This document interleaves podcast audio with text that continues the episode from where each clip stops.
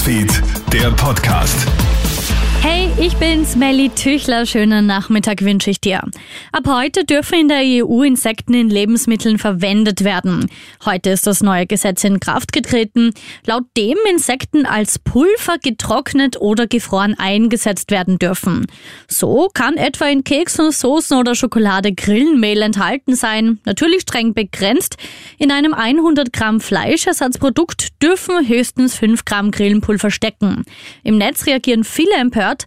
Christoph Tommen vom Hersteller Zirp Insects will aber beruhigen. Das ist ein großartiger Schritt auf jeden Fall für die gesamte Branche und nein, da gibt es überhaupt keine Sorge, ganz im Gegenteil, ein wirklich gesundes tierisches Protein. Ich gehe so weit, es ist viel gesünder, ein Insekt zu essen, als heute sich von Säugetieren zu ernähren. Und dementsprechend, ja, das ist wirklich was Gutes für unseren Körper und da muss sich keiner Sorgen machen.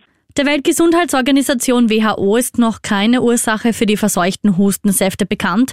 Das hat eine Sprecherin heute in Genf bestätigt. In den letzten Monaten sind in verschiedenen Ländern ja immer wieder verseuchte Hustensäfte für Kleinkinder aufgetaucht. In den Säften sind Lösungs- oder Frostschutzmittel in Dosen nachgewiesen worden, die für Kinder gefährlich sein können. Mehr als 300 Kinder sind laut WHO bisher nach der Einnahme solcher Säfte verstorben. Das Sissi-Drama Corsage hat es nicht ins Rennen um den Auslands-Oscar geschafft. Das ist in LA vor kurzem bekannt gegeben worden. Die meisten Beobachterinnen und Beobachter hatten vor allem wegen der Kinderporno-Vorwürfe gegen Schauspieler Florian Teichtmeister damit gerechnet. Eine Chance auf einen Oscar gibt es für Österreich aber trotzdem, nämlich für die deutsche Produktion im Westen nichts Neues mit dem Wiener Schauspieler Felix Kammerer in der Hauptrolle.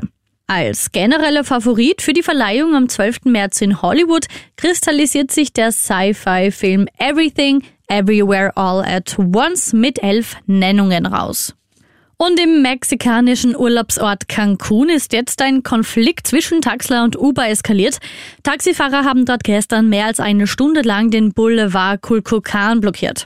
Das ist die einzige Straße entlang des Hotelviertels.